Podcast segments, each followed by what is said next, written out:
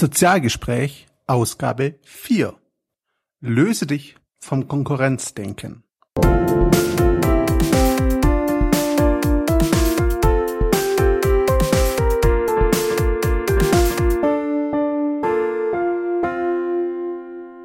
Hallo und herzlich willkommen. Hier ist Christian von sozial-pr.net und ich darf euch zur vierten Ausgabe des Sozialgespräch Podcasts begrüßen.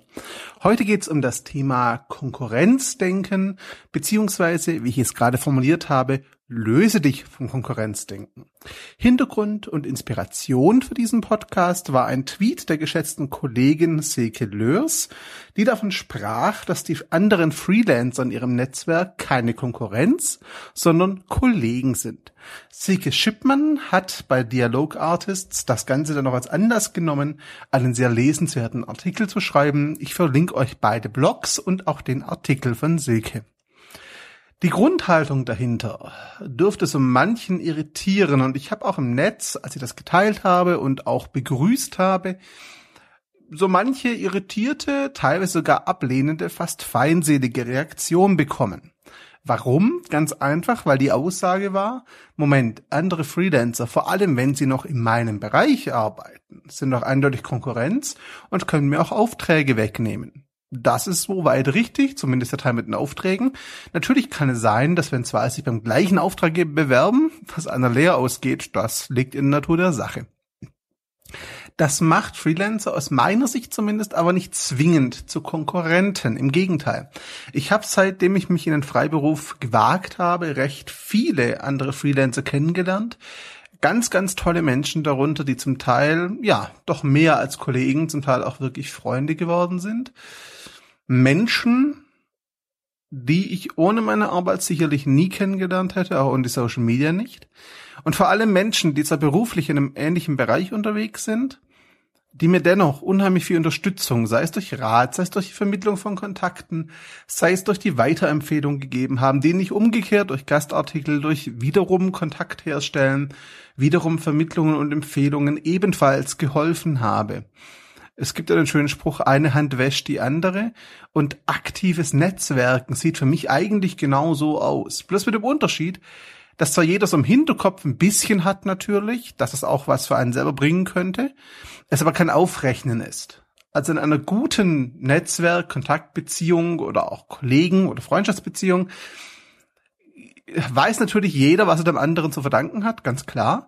Aber es führt niemand Buch und wird auch niemand dem anderen aufrechnen, ob er jetzt einen Kontakt mehr oder weniger vermittelt hat. Das ist in reinen Zweckbeziehungen der Fall. Das kann auch mal sinnvoll sein. Gerade bei Netzwerken und bei Kontaktsuche kann das super sinnvoll sein, zum Teil reine Zweckbeziehungen einzugehen. Und solange sich beide Seiten darüber im Klaren sind, dass es rein um bestimmte Themen geht, überhaupt kein Problem damit.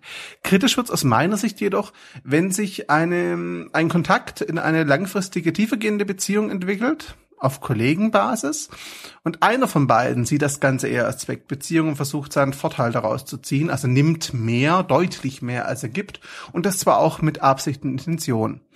In einem solchen Fall ist ein Ungleichgewicht und das wird auch auf Dauer nicht gut gehen. Klammer auf, solche Menschen schaffen es aber auch relativ schnell, sich eine eher zweifelhafte Reputation zuzulegen, weil eben viele Kontaktpartner dieses Phänomen erleben werden und davon sicherlich nicht begeistert sind.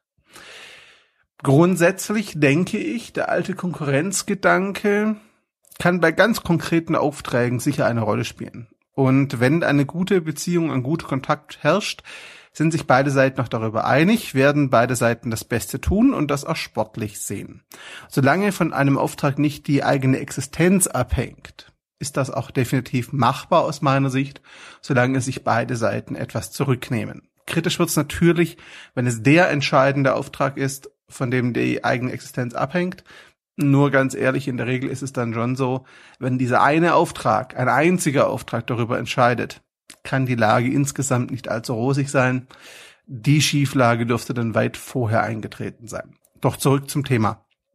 Konkurrenz kann belebend wirken und gerade auch dann, wenn ich andere Freelancer und Luftanführungszeichen Konkurrenten, Anführungszeichen Ende, ähm, besser kennenlerne, und mit ihnen in engeren Kontakt trete, lerne ich ja auch einen Teil ihrer Arbeitsweise kennen. und sehe auch, was ihre Qualitäten und Stärken ausmacht.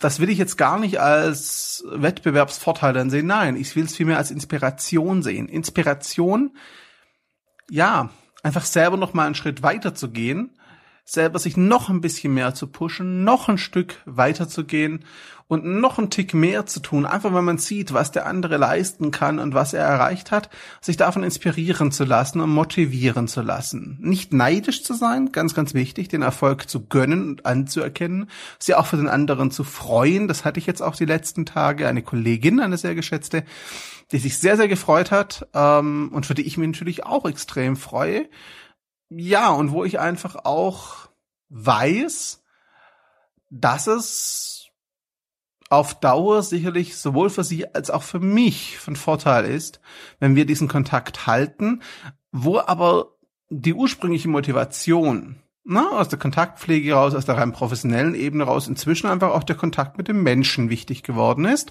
Was ich persönlich auch sehr, sehr wichtig finde, denn Kontakt- und Netzwerkarbeit kann auf Dauer nur auf menschlicher Basis funktionieren. Deswegen sind Sachen wie Insta-Walks, wie die Republika, wie Kongresse, Messen, Stammtische und all diese Events so wichtig. Oder auch mal eine kurze Abstimmung via Twitter und dann einfach einen Kaffee trinken, wenn man an den Bahnhof umsteigt. Das habe ich auch schon öfter gemacht mit verschiedenen Kontakten und dabei ganz tolle Menschen kennengelernt und Kontakte geknüpft, die ich über die Social Media alleine so wahrscheinlich in der Intensität niemals geschafft hätte. Daher mein Appell an alle Freelancer, vielleicht aber auch Unternehmen teilweise. Schaut eure Konkurrenten mal anders an. Vergesst mal diesen Konkurrenzgedanken. Macht euch schon klar, dass die auch da sind, auch gut sind und dass ihr schon mithalten müsst. Aber nehmt sie nicht primär als Konkurrenten, sondern als Netzwerkpartner, als Kollegen wahr. Lasst euch mal drauf ein auf die Kommunikation. Es wird oder es kann dazu kommen, dass der andere das ausnutzt, natürlich seinen Vorteil rauszieht und ihr euch vielleicht ausgebeutet fühlt. In der Stelle ganz wichtig, trotz aller Freude, trotz aller Offenheit und Bereitschaft niemals naiv an die Sache rangehen, immer so aufmerksam bleiben, dass man auch solche Anzeichen rechtzeitig erkennt. Aber lasst euch von anderen Kontakten inspirieren, tauscht euch aus, ihr werdet merken, ein wirklich tiefgehendes, gut ausgebautes Netzwerk ist viel, viel mehr wert als jedes Konkurrenzdenken, das ihr auffahren könntet. Das war der Sozialgespräch Podcast Nummer vier mit dem Thema Löst dich vom Konkurrenzdenken. Ich würde mich freuen, wenn ihr das Ganze kommentiert, mir eure Sicht der Dinge darstellt und ja, einfach zwei, drei Worte dazu hinterlasst, wie ihr das Ganze seht, ob ihr andere Freelancer, andere in eurem Bereich als Kollegen oder ja als Konkurrenten wahrnimmt, ob ihr noch mal einen ganz anderen Ansatz fahrt, was mich sehr interessieren würde, denn die beiden Ansätze sind aus meiner Sicht zumindest so die beiden größten und bekanntesten. Deswegen wäre es toll, wenn noch Alternativvorschläge kämen. Ja, und ich danke euch einfach auch für die Zeit, die ihr euch wieder genommen habt für Sozialgespräch 4. Ich freue mich, wenn ihr bei der nächsten Ausgabe wieder reinhört. Wie immer, Kritik, Feedback und Co. ab in die Kommentare, direkt an mich über die Netzwerke oder E-Mail. Wie ihr mich kontaktiert, überlasse ich euch. Ich freue mich auf jeden Fall auf euer Feedback. Ciao zusammen.